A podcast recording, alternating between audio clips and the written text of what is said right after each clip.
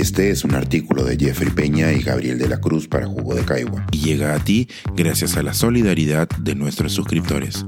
Si aún no te has suscrito, puedes hacerlo en www.jugodecaigua.pe. Ahora puedes suscribirte desde 12 soles al mes. Lo que la calle te da, la calle te quita. Un paseo por el vecindario de la realidad trans. Como todas nuestras historias, los testimonios de vida de las personas en la comunidad trans en el Perú hacen parte integral de la historia de nuestro país. Sin embargo, muchas de las descritas a continuación no serán leídas en otro lado, si acaso en la sección policial de un periódico local o en la publicación de un colectivo de activismo LGBTIQ. Todas las personas cuyas historias leerán a continuación vivían en la zona este de Lima y eran parte del grupo de amigas de Jeffrey Peña, un grupo del cual ella es una de las últimas sobrevivientes. La Juanito fue el primer gay del barrio. Tuvo una vida muy difícil. Su padrastro abusó de él cuando era muy chico y después de eso decidió entrar al servicio militar. En su adultez, trabajaría en una fábrica de cartones. Como todas las noches, llegó al barrio a las seis de la tarde.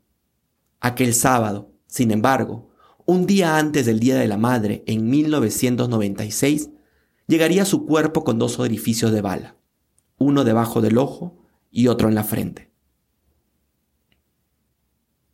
La Débora, más conocida como la Zenón o la Papicho, iba al barrio a jugar vóley y a visitar a la Juanito todos los lunes, miércoles y viernes. La encontrabas en el río los fines de semana lavando ropa desde las 4 de la tarde. Débora murió a los 30 años debido al virus del VIH. La Sedúceme. Vivía por el barrio de la Débora. Eran buenas vecinas. Ella criaba chanchos en el río y cuidaba a su abuela, que estaba muy anciana. Se dedicaba a cortar cabello hasta que tuvo que ser internada. También murió por el virus. La Manquita, más conocida como la Angie o la Miguelito, era la más alegre del barrio. Todas las mañanas paseaba silbando y saludando a todos. El día que recibió su diagnóstico positivo para VIH, empezó a beber. Ejerció el trabajo sexual, pero nada más trabajaba para sobrevivir, para comer y para su trago. Cuando la manquita murió, su familia no tenía dinero para comprar el cajón. Entonces, todas las chicas trans de la zona hicieron una colecta para enterrarla. La Guincho vivía en la urbanización El Sol en Santa Clara. Ella también jugaba vole y se ganaba la vida cortando cabello a domicilio. Caminaba por todo Vitarte con su morralito, donde llevaba una tijerita y su peine. Su pareja le pegaba todos los días hasta que la abandonó. Ella se volvió alcohólica después de eso. Una mañana la encontraron tirada en el suelo de un parque. Murió de inanición la pirata, conocida también como la Maura o la Lucero. Tenía un ojo de vidrio. En una pelea, su pareja la hincó con una tijera y ese fue el resultado. Era una chica guapa que escuchaba cumbia todo el día. Vivía por el asentamiento humano Micaela. Desapareció de un momento a otro. La encontraron muerta en su habitación. La Eloísa iba todos los fines de semana a la discoteca El Yuli. Aunque vivía en Italia, siempre volvía a Perú para traer dinero a su familia. Era la que mejor se vestía. Parecía una princesa, siempre de lila con brillantes. Cuando le encontraron el cáncer al colon, tuvo que volver al Perú para seguir un tratamiento. Pero su familia la abandonó en una habitación y se quedó con todo su dinero. Ni siquiera la quisieron llevar al hospital. Cuando murió, sus amigas la enterraron con su vestido lila de pedrerías. La Mañuca era la matriarca. Murió a los 65 años, una edad poco común en un país donde la esperanza de vida para las mujeres trans es de 35 años.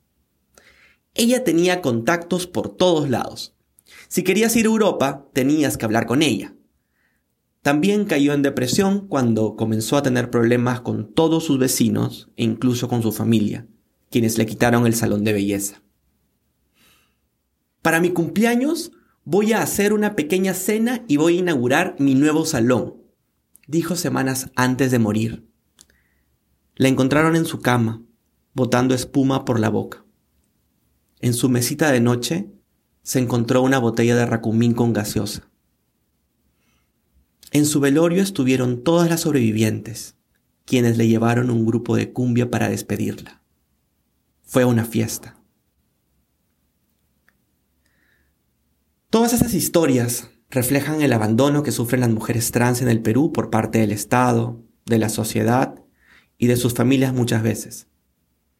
De acuerdo a la Defensoría del Pueblo, el 95.8% de mujeres trans han sido víctimas de violencia y solo el 5.1% han terminado el nivel educativo secundario.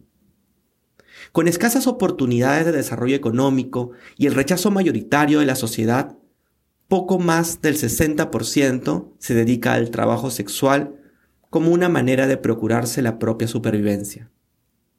Sin acceso a un trabajo seguro, un sistema de salud que vele por sus necesidades específicas, o un sistema judicial que persiga a sus victimarios cuando son objeto de violencia directa.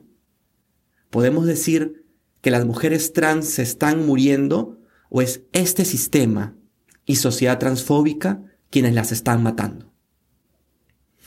Solo durante esta última semana se han registrado los siguientes asesinatos.